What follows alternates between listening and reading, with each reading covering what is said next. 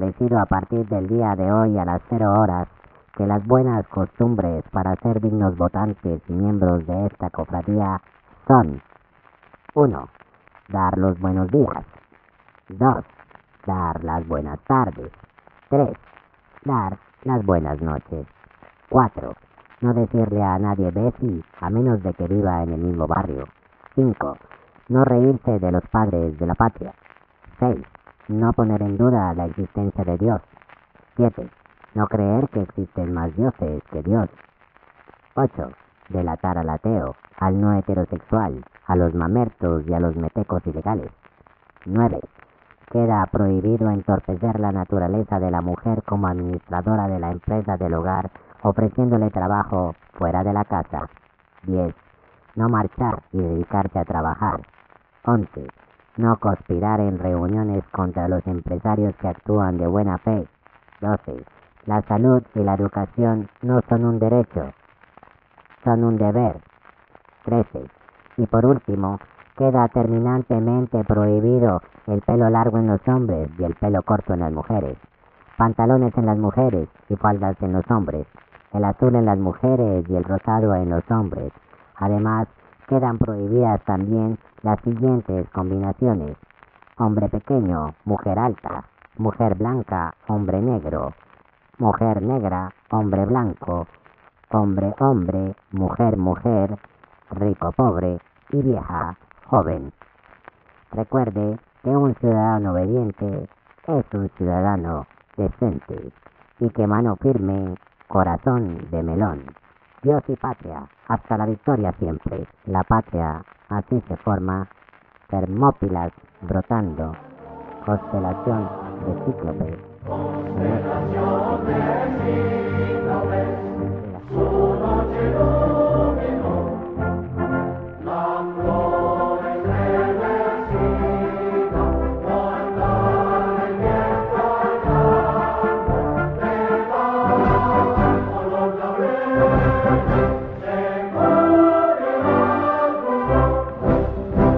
Texto, tejido, palabra, sentido, materia. Gesto, actitud, cuerpo, empatía. Contexto, conciencia, espacio y tiempo. Conciencia, espacio y tiempo. Textos, gestos y contextos. Redescubriendo el pasado para entender nuestro presente. Buenos días, buenas tardes, buenas noches. Seguimos transmitiendo desde el moderno edificio de ladrillo de lava volcánica ubicado en Chapinero, Bogotá, Colombia, el mundo. Acá, su programa de confianza, textos, gestos y contextos. Atrás ha quedado un año más, es decir, un año menos para los que estamos en la vida. Hoy es viernes 7 de enero del año 2022. Acaban de pasar los Reyes Magos, pero como nos independizamos de España, por acá no dejaron regalos. La ciudad está vacía, el sol ha salido porque los bogotanos están de vacaciones haciéndose trencitas en alguna playa. Y desde este programa les queremos desear un excelente año y que todos sus sueños se hagan realidad, a pesar de que... Futuro nunca habrá, futuro nunca habido en este mundo que está perdido. Pero soñar no cuesta nada y es necesario hacerlo para hacer más llevadera la existencia. Empieza un nuevo año y esto genera la idea para muchos de que la vida se formatea y es una oportunidad para que la existencia tome otros rumbos en la mayoría de los casos y en otros pocos para que se multiplique lo que ya tienen. Para que eso sea posible, recurrimos a tradiciones diferentes al trabajo duro y a la disciplina. No lo digo porque no sean necesarios, solo que en latitudes como en la que nos encontramos ahora mismo, los merecimientos no existen. Una persona con los contactos indicados, es decir, en la rosca, puede ser ministra y robarse una millonada y no recibir ningún castigo. O un inepto solo necesita un poco de pedigrí para ser presidente. O un lavaperros que sale a dispararle a estudiantes que están peleando sus derechos solo requiere de una Toyota blanca para ser una persona de bien y andar impune por ahí. Entonces, eso de la decencia y la honestidad no es suficiente para tener un mejor año y por ende una mejor vida. Entonces recurrimos, por ejemplo, a salir corriendo de la casa a la medianoche, cargando una maleta, y a darle una vuelta a la cuadra donde se vive para poder ponerle sellos al pasaporte. O recurrimos a esa tradición de atragantarse con 12 uvas y a darle a cada uva un deseo. En mi caso, después de mi salud y la salud de la gente que quiero, el resto las utilizo pidiendo alivios económicos. También está el siempre confiable cuco amarillo, la milagrosa bañada en champaña, poner alguna radio tropical para que nos anuncie el locutor que ya se acabó por fin este año y un mundo de posibilidades tocan a la puerta. También está gastarse lo que no se tiene, quemar pólvora como si no hubiera un mañana y de paso quemar al niño, etcétera, etcétera, etcétera. Así empezamos un año más, queriendo cambiar, con promesas e ilusiones, con la bella y quimérica tradición de soñar y seguir soñando, adormecidos mientras otros, los despiertos, se siguen robando al país. Pero este año sí va a ser, o eso esperamos porque como es tradición cada cuatro años es año de elecciones y esperamos desde este lado del micrófono que podamos despertar al fin, dejar atrás la fea tradición del voto por tamal y sobre todo esa mala maña de no votar. ¿Quieren cambios? Entonces voten.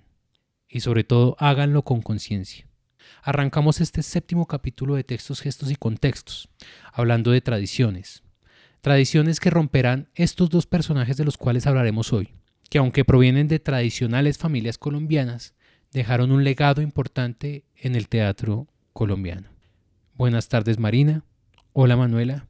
¿Con quién vamos a empezar? Bueno, además de Luis Vargas Tejada, de quien estuvimos hablando en el episodio pasado, hay otro escritor sobresaliente, diría yo, del teatro decimonónico en Colombia llamado José María Samper. Eh, él estudió Derecho, Economía, fue periodista, poeta, escribió textos sobre filosofía y también se desenvolvió en diversos cargos políticos. De hecho, en 1855 fue secretario de la Cámara de Representantes. Dirigió algunos de los periódicos de la época como El Suramericano, El Tiempo, El Neogranadino y colaboró en muchos otros. Sin embargo, el aspecto que más me interesa es que fue el de, los dramaturgos más reconocidos en la segunda mitad del siglo XIX. Sus piezas dramáticas hicieron gira por el país y las montaron compañías extranjeras y nacionales. Algunas obras de su autoría son el Hijo del Pueblo, El Deber Cumplido, Un Día de Pagos, Percances de un Empleo, Dios corrige no mata, Los Aguinaldos y La Conspiración.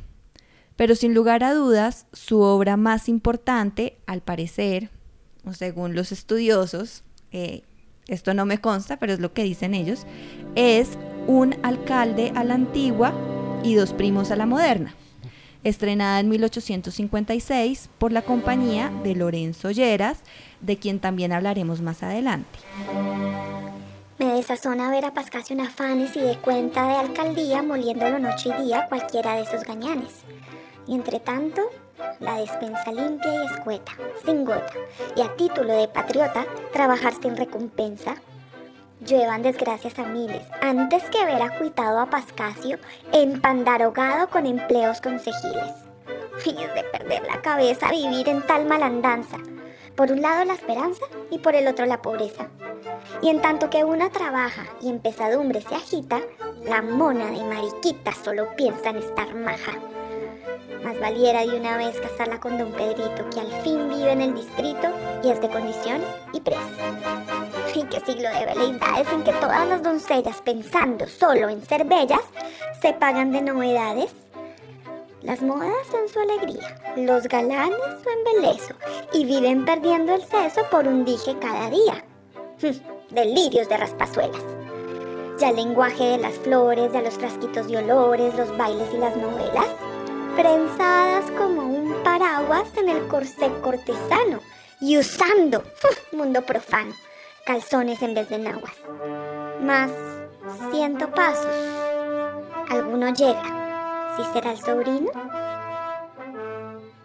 De tal pieza, o sea, de un alcalde a la antigua y dos primos a la moderna, se realizó una ópera que musicalizó José María Ponce de León.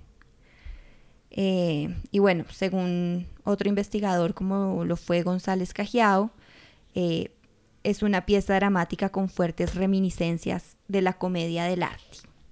En ella, tal como su nombre indica, el conflicto se da entre las concepciones de la modernidad y la tradición. ¿Cómo se sabe, Marina, eh, eso de que él, fue montado por compañías extranjeras? Porque en los repertorios de esas compañías figuran. Ok, como un listado de dónde estuvo. Eh, no, cada compañía muestra cuáles son, la, divulga, más que mostrar, divulgan las obras que van a, a representar durante la temporada. Y entonces ahí figura. Ok. Además, la prensa daba mucha resonancia a la dramaturgia nacional y no faltaban eh, pues los bombos, los platillos a través de, de artículos. Ok, o sea que, digamos, en esa época el teatro era importante. Sí, yo creo que sí, en el siglo XIX, porque era el género eh, que tenía mayor prestigio, Ok. tanto el teatro dramático como el lírico. Ok. Sí, estaba en la cima de los géneros literarios. El teatro de José María Samper es interesante para Agustín del Saz porque, Representa la transición del romanticismo al realismo. sin embargo, como la mayoría de obras que se constituyeron durante el siglo XIX, se considera una pieza costumbrista, por lo que otros elementos de dicha tendencia que aparecen en la obra son el gobierno funcionando como parroquia, las fiestas tradicionales y el lenguaje popular, como bien apuntó González Cajiao. Para Hincitatum, Samper es importante, entre otras cosas, por su empleo de la comedia de costumbres para expresar una optimista visión del cambio y del progreso, mientras otros costumbristas de su tiempo estaban produciendo piezas nostálgicas y sentimentales que glorificaban las prácticas y valores tradicionales. Samper estaba proponiendo su filosofía política progresista al público teatral de Bogotá. De hecho, uno de los asuntos más tratados por los dramaturgos del 19 fue la tensión entre ciudad y campo, conflicto que representaba precisamente el debate ocurrido en el plano de lo social, donde eran antagónicos lo moderno y lo tradicional, lo nuevo y lo viejo. Para el teatro esto implicó abordar ambas posturas. Además, las ciudades aumentaron el número de habitantes y duplicaron su crecimiento.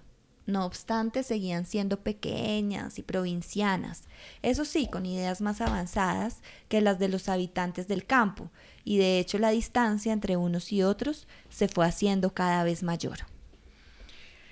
Manuela, me parece que eh, lo que has dicho, el resumen que has hecho, eh, pues te asiste razón. Pero yo quisiera ir en este momento un poquito más allá para invitar a otros estudiosos, a tus alumnos, a otras personas a estudiar el canon decimonónico y a descubrir otros autores, porque en ese descubrimiento de verdad vamos a ver eh, si había realmente una lucha entre, en, los escritores entre la tradición y la modernidad. Creo que eso nos está haciendo mucha falta. La palabrita decimonónico, usada por la señorita Manuela y acuñada también por doña Marina, es otra manera que se utiliza para referirse a lo que es en sí el siglo XIX. Esta expresión suele usarse en ámbitos académicos, pero si usted es un simple ciudadano de a pie, no se preocupe en utilizarla. Siga diciendo siglo XIX y déjenos a nosotros los aviondos esa palabreja.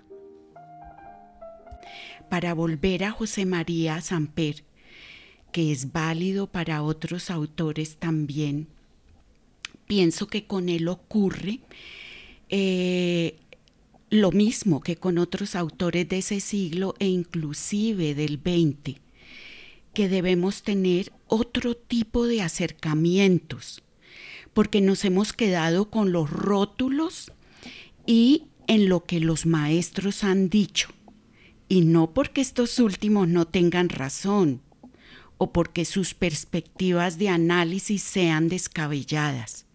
No, quiero hacer énfasis en ese no, pero ya es tiempo de observar otras ideas que subyacen en sus textos y de superar algunas prevenciones que se les notan a algunos analistas. A mí me causa mucha curiosidad desvelar, por ejemplo, en, la sola, en las obras de Samper, la idea del país que él tenía, porque hay unos historiadores de política que dicen que nunca las leyes de la República reflejaron, fueron modernas en su sentido y que no reflejaron las ideas de algunos pequeños grupos, que inclusive todavía hoy las leyes son viejas, no se nota una mentalidad de verdad eh, liberal, progresista. progresista. Entonces, también me interesaría ver los conceptos religiosos que exponen Samper y algunos otros, su posición con respecto a la Iglesia Católica, la intervención de ésta en las decisiones del Estado, la supervisión que tienen sobre los ciudadanos, sobre lo que leen, sobre sus costumbres cotidianas, etc. Porque dichas ideas no eran sólo de Samper o de tal o cual escritor, sino que representan un conjunto social que también compartían esas ideas. Por tanto, podrían enriquecer el contexto teatral, el literario y el político. De acuerdo. Ojalá alguien asista a tu llamado. Crucemos los dedos. Me uno a la causa. Bueno, mm, ahora podríamos hablar de otro personaje interesante también de ese siglo XIX, eh, a quien podríamos referenciar como uno de los primeros directores de escena del país, que es nada más y nada menos que Lorenzo María Lleras. Lleras se desempeñó en cargos políticos y académicos, también estuvo en el exilio por la misma razón que Vargas Tejada, bueno, al menos eso he leído, también eh, eh, participó en la conspiración septembrina contra, contra Simón Bolívar, eh, y bueno, ambos compartían las mismas ideas políticas y fueron seguidores de Santander, el más visible opositor del que se hacía llamar el Libertador. Lleras, después del fallido golpe, se exilió durante cuatro años en los Estados Unidos y volvió al país en 1832, cuando al fin era presidente eh, Francisco de Paula Santander. Manuela, déjame continuar em, matizando las ideas que acabas de exponer, porque lo noto en el tono de tu voz que desconfías un poco. Eh, y, y, quisiera ampliar también Adelante. la idea. Para mí no es tan clara la participación activa, y resalto la palabra activa, de Lleras en la conspiración septembrina de 1828, lo cual no significa que estuviera a favor de Bolívar. Llegó también a tomarle aversión como lo muestran sus poemas redactados cuando Bolívar murió, pero en este momento de la historia, Lleras era muy joven, tenía 17 años y estaba apenas saliendo del colegio mayor de Nuestra Señora del Rosario. Desde este momento, Lleras era seguidor de Santander, porque fue este quien cambió el plan de estudios, mientras que Bolívar no había atendido a la solicitud de reforma educativa que habían hecho los estudiantes. Y lo habían hecho por escrito, firmando. No lo tomaron en cuenta. No, los tomaron en, Bolívar, no los tomó en cuenta. Eso se parece como a los paros de los últimos Actuales. tres, cuatro años que he vivido.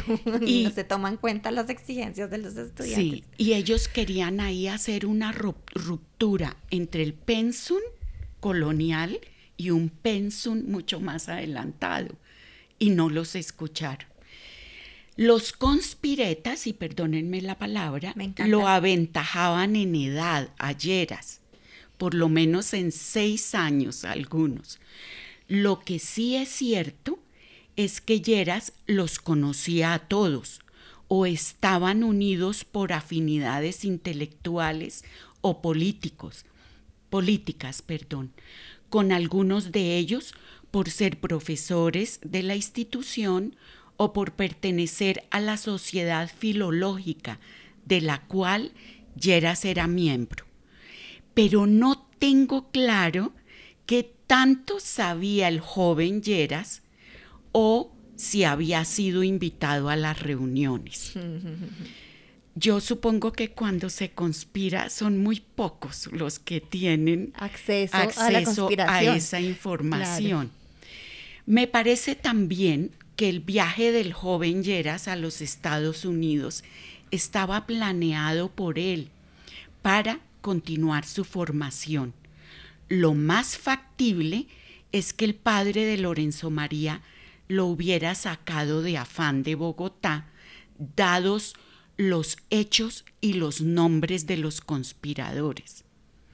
En cuanto al regreso de Lleras al país, sí, tienes razón, Manuela.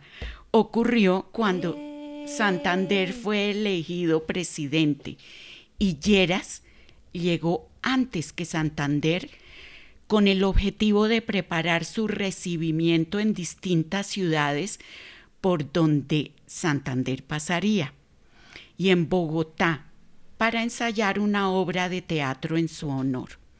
A Santander y Lleras los unía también el gusto por el teatro dramático y la ópera.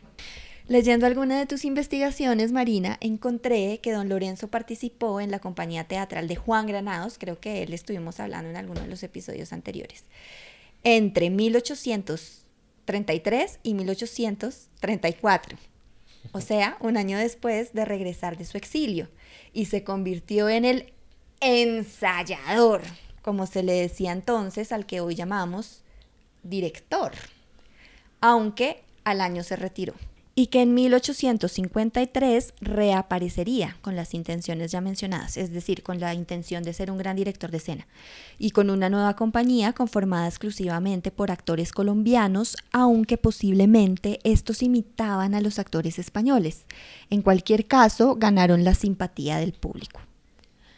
A pesar de todo, el proyecto tuvo continuidad hasta 1858, pues con la llegada de la ópera y su fervorosa acogida entre la alta sociedad, el interés por el teatro al parecer se subyugó o disminuyó. Incluso alcanzó a decirse por ahí, creo que eso también lo leí en un libro tuyo, que la ópera había exterminado al teatro. Bueno, exterminado es una palabra un poco exagerada, pero bueno, para que nos hagamos una idea.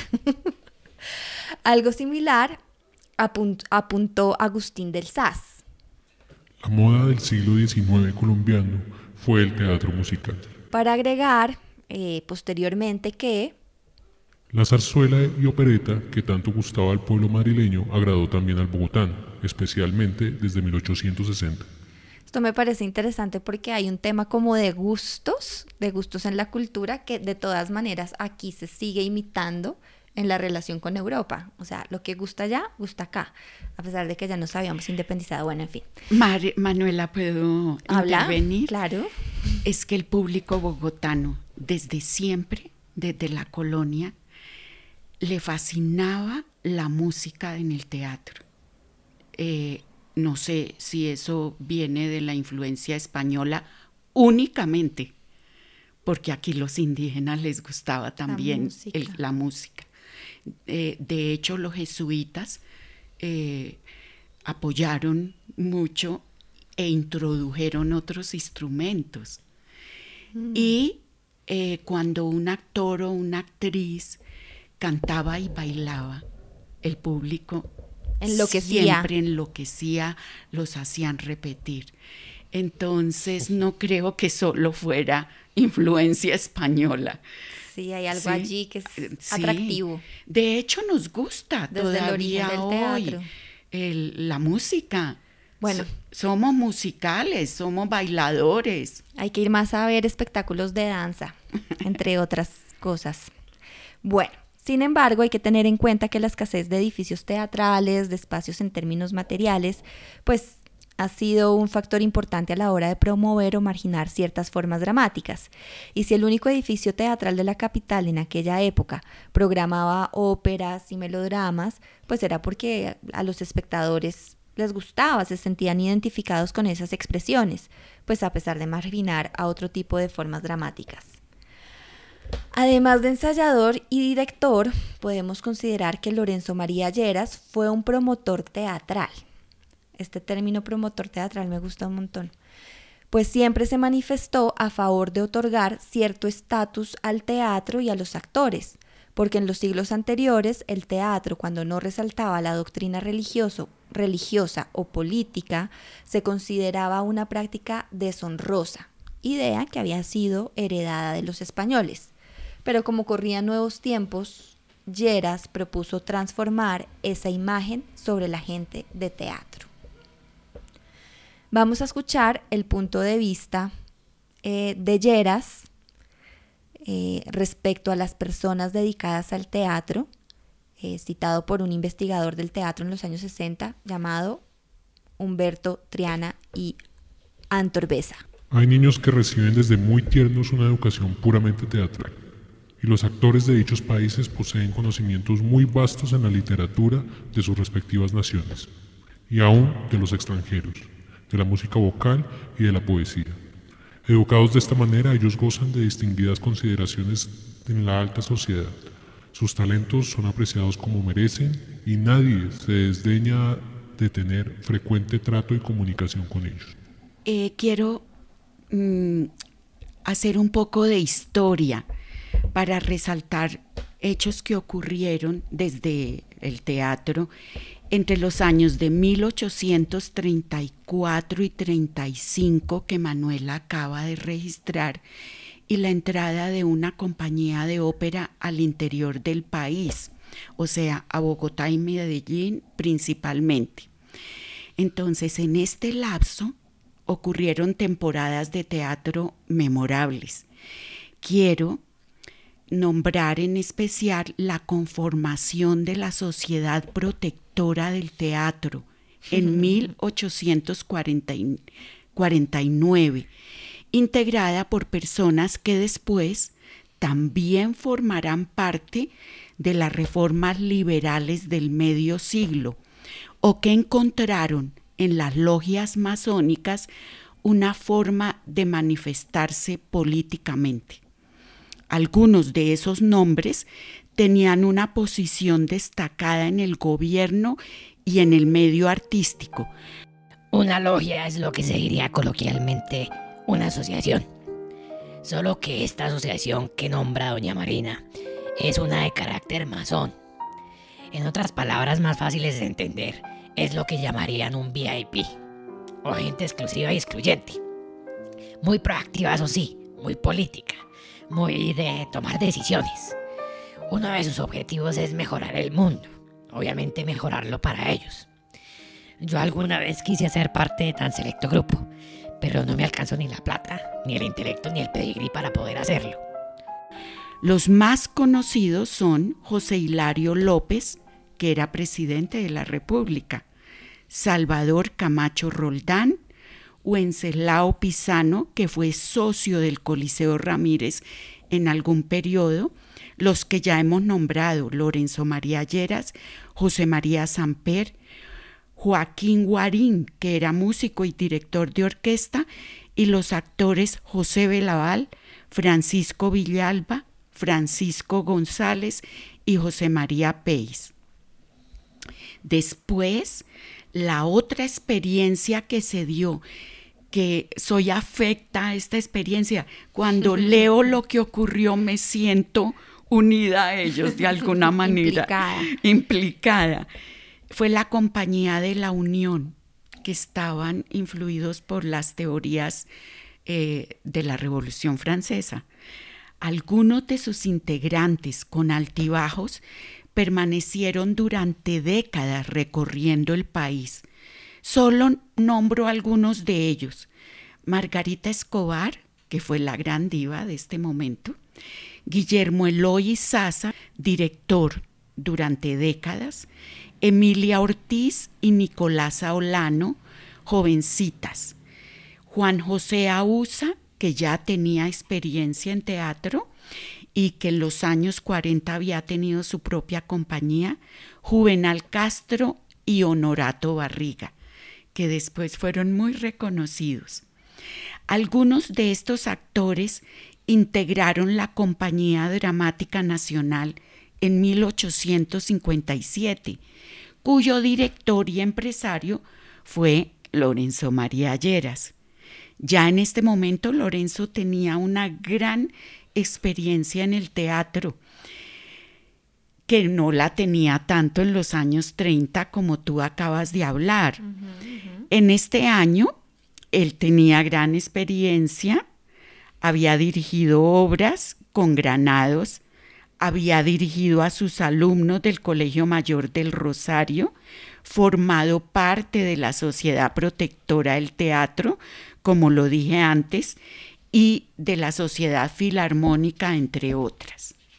En Medellín, los románticos de este periodo también organizaron compañías. Una de las más importantes fue la de 1853. Creo que con este recorrido cubrimos eh, los años 30, 40 y parte de los 50, sí. Sí, ahorita que te escuchaba me, me, quedó resonando lo de la Compañía Dramática Nacional, porque, porque pues esto lo converso mucho con los estudiantes, ¿no? Nos llama mucho la atención que aquí no exista una compañía eh, dramática nacional de teatro colombiano como si ocurre en Europa cuando uno va a Madrid, pues está la compañía de teatro eh, dramático nacional, en Francia, sí, pero aquí no tenemos eso. Entonces, yo creo que lo leí, pero ahora no lo recuerdo bien. Estaba intentando, eh, sí, como hacer memoria respecto al por qué esa compañía dramática nacional no logró permanecer a lo largo del tiempo. Aunque ya me imagino por qué, pero tú lo tienes claro ahorita o... Sí, por asuntos económicos realmente. La supervivencia. sí, la supervivencia. Y Lleras em, volvió a la política. Yo creo que muchos de los artistas de teatro, no solo del siglo XIX, la política los picaba, los llamaba.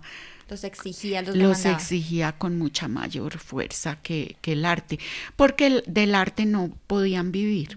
Sí, pero Manuela, también existió otra compañía nacional, es así patrocinada por el gobierno, en 1943.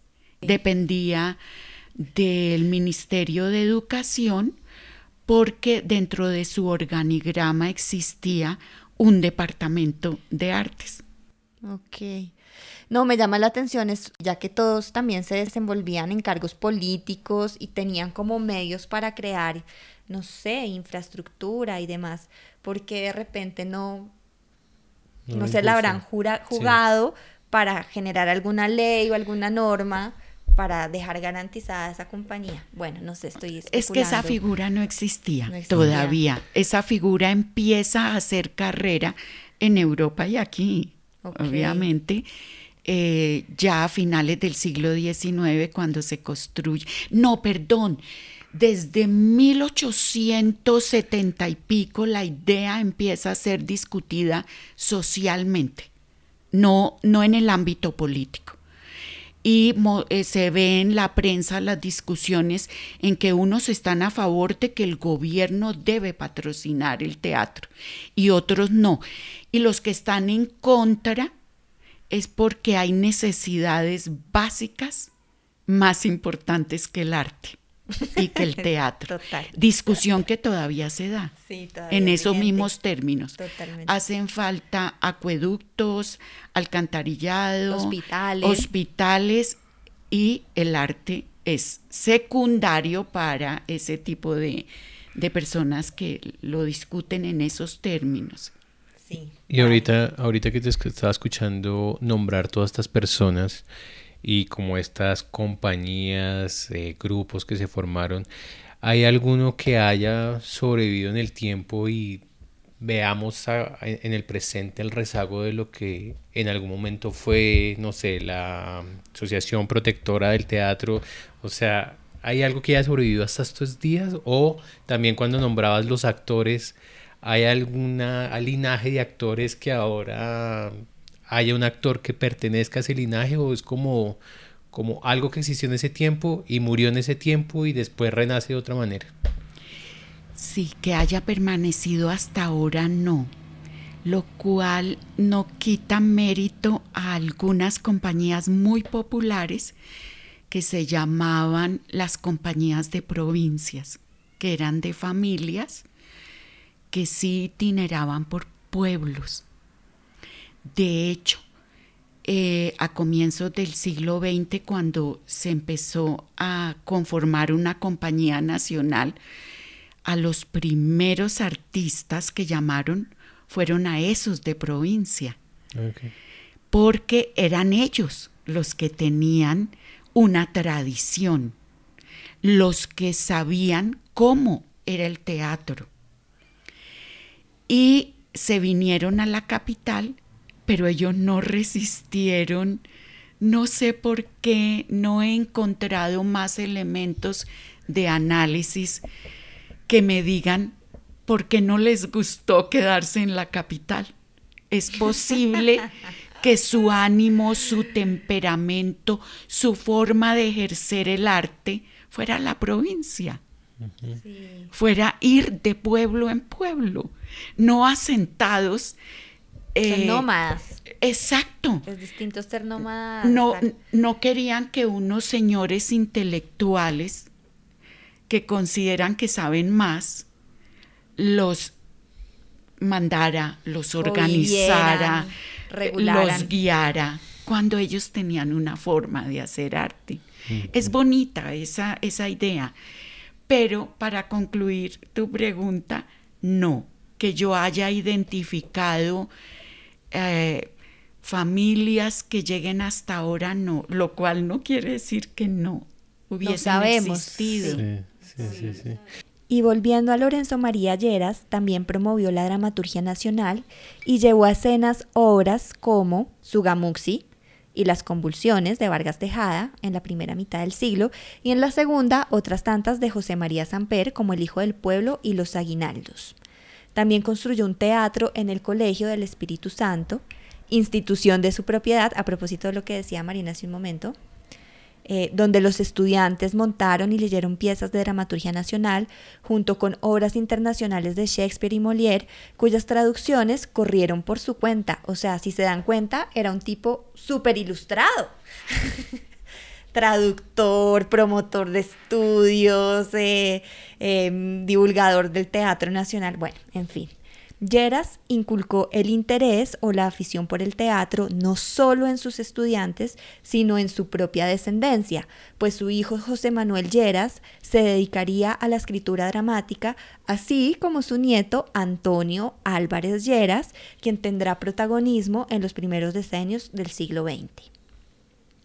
Con el surgimiento de la República, el teatro fue valorado por los dirigentes como una herramienta didáctica que ejemplificaba cómo debía ser y funcionar la sociedad y que expondría cuáles costumbres y hábitos debían propagarse y cuáles desaparecer. Como ya se mencionó, eh, querían borrar cualquier rasgo colonialista. En ese sentido, podemos entender que uno de los objetivos del teatro realizado en la segunda década del siglo XIX fue propagar lo que la clase dirigente y culta consideraba las buenas costumbres y apartar lo que al comité censurador le parecía inmoral e indigno. Para ese entonces la población del común también había desarrollado actividades propias, como las peleas de gallos, y esto aterraba a los guardianes de las buenas maneras. Sin embargo, el asunto fue más complejo porque a su vez la clase dirigente se había dividido en liberales y conservadores, así que cada parte tenía una opinión diferente sobre la función social que el Teatro Nacional debía asumir. Inicialmente el teatro fue asunto de liberales como Vargas Tejada, pero los conservadores como Simón Bolívar también se lo apropiaron y además reprobaron el teatro francés ya que, según la investigadora del teatro colombiano que tengo aquí al lado, llamada Marina Lamus, la escuela francesa, con algunas excepciones, era dañina y perjudicial a nuestras costumbres, porque estaba plagada de piezas socialistas y en cuyos dramas juegan tan frecuentemente los crímenes más abominables, no siempre castigados, ni siquiera expiados. Así que proponían regresar al modelo del teatro español, puesto que en muchos habitantes de la patria corría la sangre ibérica y también porque las obras francesas podrían, tal vez, ser válidas para otras geografías, porque reflejaban las sociedades europeas, pero no para los países de América Latina, todavía libres de corrupción. Quisiera, eh, si ustedes dos me lo permiten, volver a considerar algunas ideas de Lorenzo María Lleras, porque él consideraba que un teatro nacional debía ser escrito y actuado por nacionales. Él había heredado, como lo dije antes, de su padre José Manuel, el gusto por la lectura de obras teatrales y porque también él fue un actor aficionado. A lo largo de su existencia, con distintos matices, Yera repitió que el teatro era indispensable dentro de una sociedad por ser escuela de moral, de cultura y de sociabilidad, que en los teatros el pueblo conocía, y cito textualmente, las arterias de las que se valen los malvados para llevar a cabo sus designios. Cierro comillas. También educaba en literatura, poesía, política, moral y el recinto teatral era un espacio de convivencia, civilidad y buenas maneras. Estas ideas son muy de la burguesía. Total. El primer teatro que construyó Lorenzo María fue en el Colegio Mayor de Nuestra Señora del Rosario, pues él consideraba que era el mejor auxiliar didáctico en el aprendizaje de idiomas para que sus alumnos representaran y tradujeran obras, para llevar al escenario las obras nacionales y para que los estudiantes pusieran en escena las propias. Obviamente, su laboratorio más importante fue el Colegio del Espíritu Santo de su propiedad, donde pudo poner en práctica todas sus ideas sobre metodologías educativas, competencias, cátedras de lengua viva, escritura, dibujo, pintura, música vocal, instrumental, baile y equitación. Esto del baile fue realmente eh, una revolución, que los hombres, los niños, recibieran clases de baile. En ese colegio, como lo dijiste, Manuela construyó un teatro que al poco tiempo fue conocido como el Teatro de Lleras. Allí se presentaron sus alumnos y las puertas se abrían no solo para los padres de familia, sino para todas las personas que quisieran asistir. Cuando dices el Colegio del Espíritu Santo, ¿era un colegio como tal?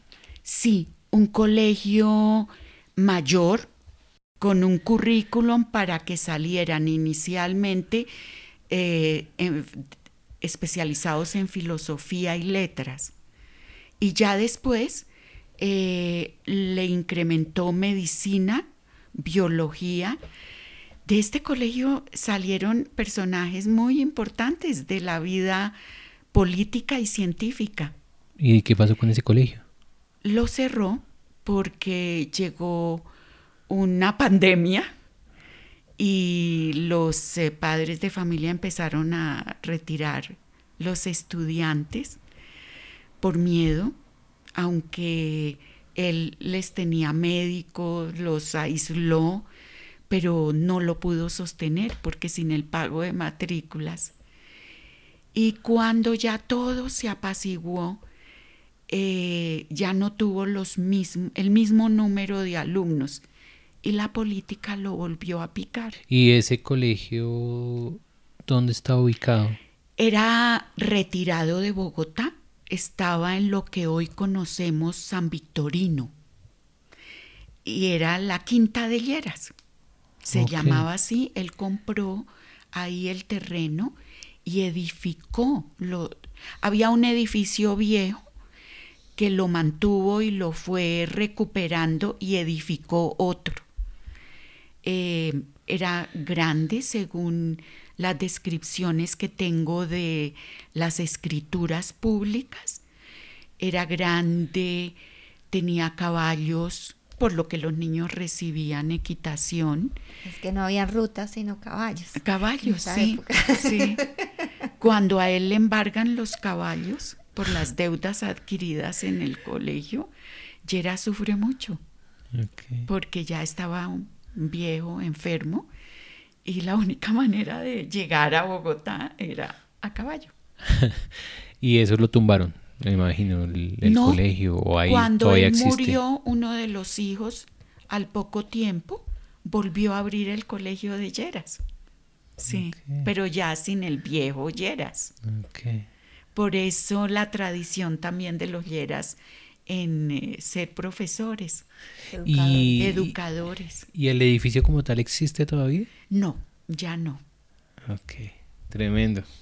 Yo creo que nos quedaría pendiente, y ya con esto vamos a cerrar el, tema del día de hoy, eh, pues, pues mm, investigar cuáles, cuáles serían los dramaturgos y los aportes de los eh, agentes culturales, agentes culturales que representaban a los conservadores, porque estos personajes que hemos visto hoy, todos hacen parte del, pues, del pensamiento liberal ¿no? y progresista, y ya creo que se puede ver eh, cómo eran de activos y de preocupados pues por la cultura, eh, por el teatro, por la identidad. Eh, y pues a mí me queda la inquietud respecto a, bueno, ¿y los otros qué estarían haciendo? ¿Dónde están los otros autores del, del otro lado, del otro punto de vista? Sí, yo tengo identificados algunos de antes, de esta época que estamos tratando ahora. Conservadores. Pero sí los hubo, ¿no? Sí los hubo, claro.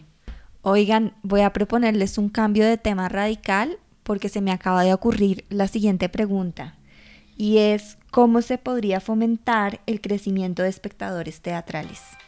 Y para responder la pregunta nos acompaña el dramaturgo, director, actor y trabajador incansable del teatro en Colombia, oriundo de la ciudad de Bogotá. Démosle la bienvenida al fantástico William Guevara. Hola, soy William Guevara Quiroz y me dedico al teatro y a sus diferentes procesos en el hacer creativo. Es decir, soy actor, dramaturgo, director, productor de gobotones, barrocenarios y realizo gestión teatral en la agrupación Púrpura Creativo. También dirijo la revista virtual kioscoteatral.com y el Salón del Libro Teatral de Bogotá, Nuestros Libros.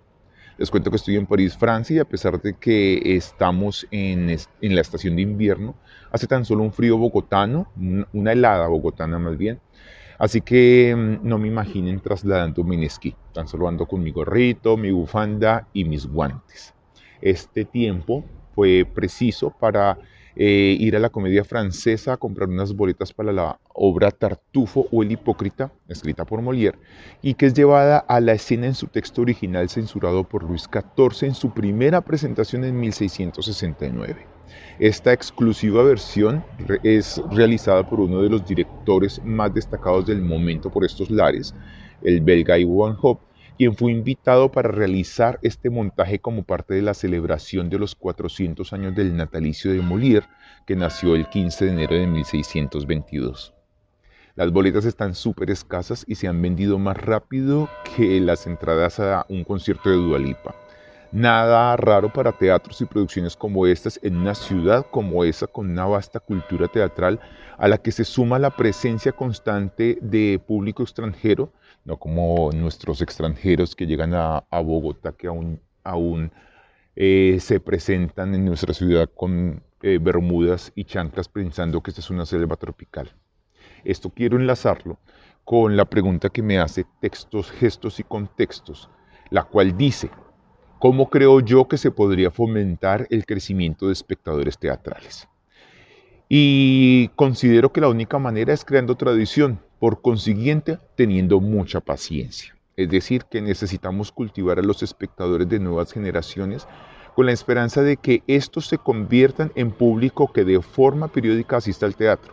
Por consiguiente, esa esperanza se basa en la presencia del teatro y de las artes en general en la formación de los más pequeños, no solo desde la práctica, sino también desde la permanente actividad como espectadores que disfruten, que observan y que comenten. Y de allí la importancia de la seriedad en la realización del teatro para niños. Lo fundamental de su presencia y lo peligroso que puede ser su falta de calidad, porque un espectador aburrido definitivamente es un espectador que hemos perdido. Y mientras tanto, mientras los hijos de los hijos de los hijos serán quienes llenen las salas de teatro de Bogotá, nosotros seguiremos con paciencia trabajando en proponer obras de teatro que cada vez cuenten con una mejor gestión de promoción y difusión y creando propuestas que no piensen en el público como una masa para entretener, sino en espectadores particulares a los cuales hay que movilizar con sensibilidad, con alma, con riesgo. Porque considero que no hay que pensar en cantidad de espectadores asistiendo a nuestras salas, sino en individuos que deciden por sí mismos enfrentarse a un hecho teatral porque saben que posiblemente allí su vida se ha vista desde otra perspectiva. Aquí les mando un saludo desde la Rue de Verbois, París, Francia. Au revoir.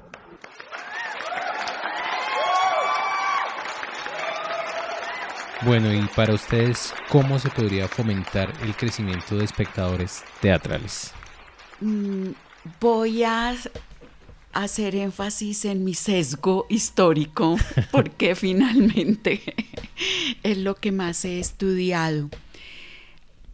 Además de, mm, de las familias, de la propia familia, eh, se ha probado, por ejemplo, con la lectura, que las, los padres que son lectores tienen hijos lectores. Entonces, hago esa unión con el teatro. Si los padres eh, llevan los niños a ver títeres o a ver teatro para niños, yo creo que dejan ahí una semilla que después eh, va fructificando. Pero sinceramente creo que es el colegio el que puede hacer esto de mejor manera porque tendrían eh, profesores que los inducirían a actuar, a jugar, más que actuar, a fomentarles juegos dramáticos. Y porque históricamente veo eh, en lo que hemos hablado del colegio, en los, de los colegios que en el siglo XIX tuvieron teatro, después eh, algunos de esos alumnos fueron escritores. También me estoy acordando de los colegios salesianos, que fueron muy importantes en el desarrollo del teatro durante los primeros 50 años del siglo XX. Y no solo en Colombia, sino en América Latina. Muchos de los escritores eh, con, que reconocen que tuvieron eh, eh, inclinaciones por la escritura salieron de colegios salesianos en Argentina, eh, en Colombia, por ejemplo, Santiago García, Cristóbal Peláez. Su primer acercamiento al teatro fueron las representaciones de los salesianos. Eh, las primeras lecturas fueron en los repertorios salesianos de teatro. Y ellos consolidaron un repertorio muy importante porque compraban obras de dramaturgos italianos y españoles y adaptaban o contrataban para que sus personajes fueran masculinos si eran para colegios de niños o femeninos para niñas. Entonces yo pienso que el colegio puede hacer mucho para que crezcan los espectadores de teatro. Estoy absolutamente de acuerdo contigo. Eh, creo que es un tema de educación. Finalmente, cuando hablabas de las familias y del colegio, pues son los dos nichos donde la gente se educa. Entonces, yo creo que hay una, debería haber una responsabilidad compartida en ese sentido entre familias y colegio. Em, y, y, bueno, ahora que yo trabajo en la Universidad Pedagógica Nacional, también eh, una de las causas es justamente esa, ¿no? Que el teatro tenga un lugar importante en la educación básica, primaria, Eh, y, muchas de las experiencias son súper curiosas porque muchos estudiantes no saben lo que es el teatro, o sea, nunca han ido a ver teatro. Entonces yo creo que sigue siendo una responsabilidad compartida en otro sentido y es que de todas maneras, tanto, eh, bueno, quizás en los colegios eh, es importante llevarlos a ver. Hay un tema de apreciación, o sea, de, de, vivir la experiencia de ir a ver una obra de teatro que me parece que es fundamental. Eh, y creo que hay otra que también es muy interesante, que es la experiencia de hacer teatro, ¿no? De montar las obras. Y pues la que tú dices también eh, clave, pues la lectura del teatro o el estudio del teatro. Entonces digo que son, son como como, como, que siento que hay una responsabilidad compartida, no solo porque debería operar en esos dos nichos que tú ya mencionaste, sino también en vivir como en experimentarlo desde diferentes lugares. Quizás la lectura no es suficiente, porque es que no es lo mismo leer una obra de teatro que ir a verla, entonces me hace falta la experiencia de ir a ver la obra de teatro. Entonces creo que pues el teatro implica muchos roles y quizás también en esos nichos, bueno, sobre todo en el colegio, en la familia ya no sé, quizás no tanto, pero en el colegio sí me parece importante como pasar por todos los roles para entender pues las implicaciones que tiene. Y Manuela, eh, me estaba acordando en este momento a raíz de tus palabras anteriores sobre que no solo eh, la educación debe dar escritores, sino tener también la experiencia del montaje y desde otros ámbitos del teatro. Me acordé que cuando yo estaba investigando el teatro salesiano precisamente, em, y entendí perfectamente lo que ese teatro quería lograr que era un teatro que se basaba en la palabra, que no quería mostrar nada de la violencia, la violencia, digamos, ocurría en la trasescena, que había eh, de los protagonistas frases contundentes que le debían llegar al espectador. Me acordé y lo entendí porque yo actué en el colegio de María Auxiliadora. Uh. Eh, y uno de mis mejores papeles eh, tenía tu protagónico. mi protagónico que recibió un Oscar estudiantil. Fue el de Santa Paulina. Ese fue mi mejor papel. Y ahí, en ese momento, niña, no entendí Claro. Todo lo, pero sí logré entender cuando investigué el teatro salesiano, como dije al comienzo, porque visualmente me vi y entendí muy bien la profundidad de ese teatro como investigadora ya. Y entendí por qué algunos analistas e historiadores de teatro argentino, por ejemplo, Dicen que la raíz del teatro pobre eh, revolucionario de los 60 se desprende del teatro salesiano o tiene sus anclas en el teatro salesiano también. ¿No nos vas a decir por qué? Porque no había lujos. El vestuario sí era de época, pero era sencillo Em, no había tanta escenografía. Lo que he dicho importaba eran las frases que debían quedar resonando en la memoria. No eran em, diálogos larguísimos, iban al punto. Ok, función teatral del diálogo. Sí.